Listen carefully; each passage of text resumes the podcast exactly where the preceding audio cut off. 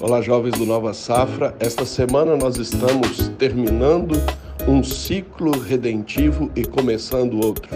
E que neste tempo todos vocês tenham os céus abertos, que todos vocês subam em adoração até a sala do trono e recebam uma palavra tremenda para o seu futuro, em nome de Jesus.